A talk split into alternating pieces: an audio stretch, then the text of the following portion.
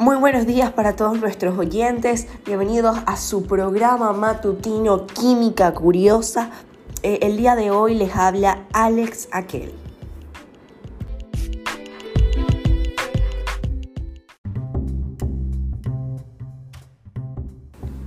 Y ahora bien, hoy tenemos un tema muy especial y divertido a tratar, y son sobre esas curiosidades de la química, esos descubrimientos casuales que realizó la ciencia. Y el día de hoy queremos hablar e ir más allá específicamente sobre la dinamita.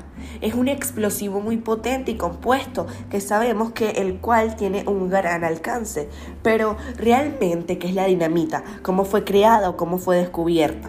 Pues la dinamita, a pesar de ser un explosivo muy potente compuesto por nitroglicerina, es una sustancia explosiva líquida a temperatura ambiente y muy inestable al ser absorbida en un medio sólido.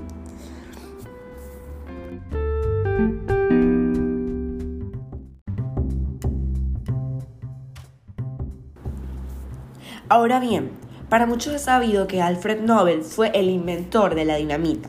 Ahora, lo que no todos saben es que la dinamita fue inspirada por un accidente, y uno terrible. En 1864, una explosión de nitroglicerina mató a cinco personas en su pueblo, y entre ellas se encontraba un familiar, así que la tragedia lo llevó a buscar el método seguro de manipular el explosivo, y así es como se convierte este explosivo en lo que hoy conocemos como dinamita o quizás como el TNT.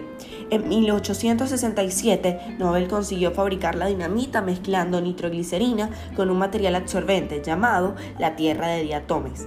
Y así obtuvo el polvo que se podía percutir e incluso quemar el aire sin que explotar.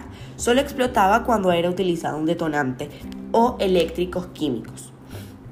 Así nació la dinamita, un explosivo más estable y manejable que la nitroglicerina.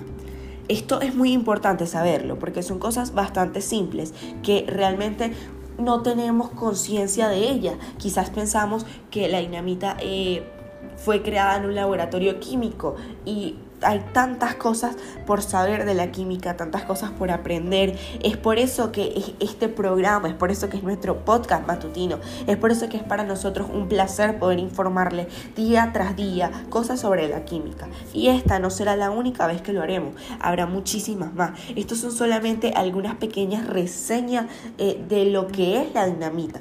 Pero ahora bien, quizás muchas personas... Eh, puedan eh, preguntarse o puedan decir, ok, pero la dinamita es todo esto, pero realmente, eh, ¿para qué fue creada la dinamita?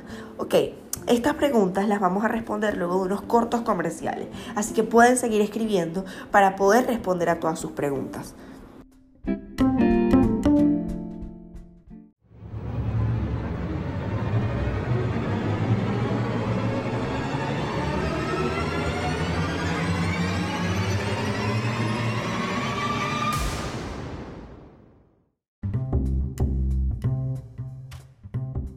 Muy bien, ya estamos de vuelta y nos han llegado bastantes preguntas muy interesantes que hoy quisiéramos responder. Una de ellas es, ¿de dónde era Albert Nobel? Ok, Albert Nobel se encontraba en Estocolmo. Eh, otra pregunta que nos llegó bastante fue, eh, ¿de dónde o por qué o cuál era la causa de la creación de la dinamita? Pues Albert Nobel de hecho quería hacer que su idea fuera algo original y crear la dinamita como un sistema revolucionario para la construcción, permitiendo a las personas dividir las rocas, cavar túneles o construir raíles de forma más sencilla, sin necesidad de tanto esfuerzo manual, manual con picos, con palas, entre otras cosas. Porque como la dinamita sería un explosivo, podría hacerlo de una forma más rápida y segura. Lo que él no sabía es que al principio no todas las cosas serían como él las pensó.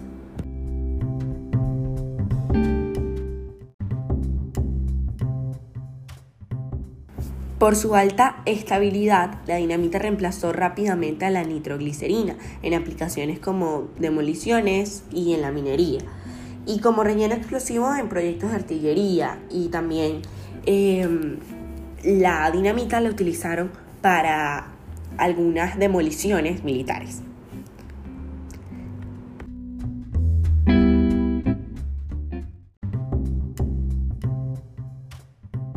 Bien, hemos llegado a una parte que no a todos nos gusta. Eh, hemos llegado al final de este podcast de Química Curiosa que sabemos que ha sido de gran ayuda para cada uno de nosotros. Ha sido instructivo, ha sido fino, ha sido un podcast que realmente nos ha podido nutrir. Quiero recordarles a todos que la química es más allá de una ciencia, la química es un estilo de vida, la química es una forma, la química son muchas cosas, así que yo los voy a invitar a que puedan investigar y a que siempre puedan ir más allá y saber aún más cosas de la química. Esta no es la única oportunidad, nos volveremos a ver. Muchísimas gracias por estar conectados, muchísimas gracias por todos sus comentarios. Esperamos que les haya sido importante, esperamos que les haya gustado lo que el día de hoy hemos hablado. Eh, quien les habló, su moderador y locutor Alex Aquel, en la producción Adis Golindano y todo el equipo maravilloso que ha estado detrás de este podcast. Muchísimas gracias a todos, eh, esperando que pasen un feliz día y recuerden, mañana nos vemos a las 8 a.m. Feliz día.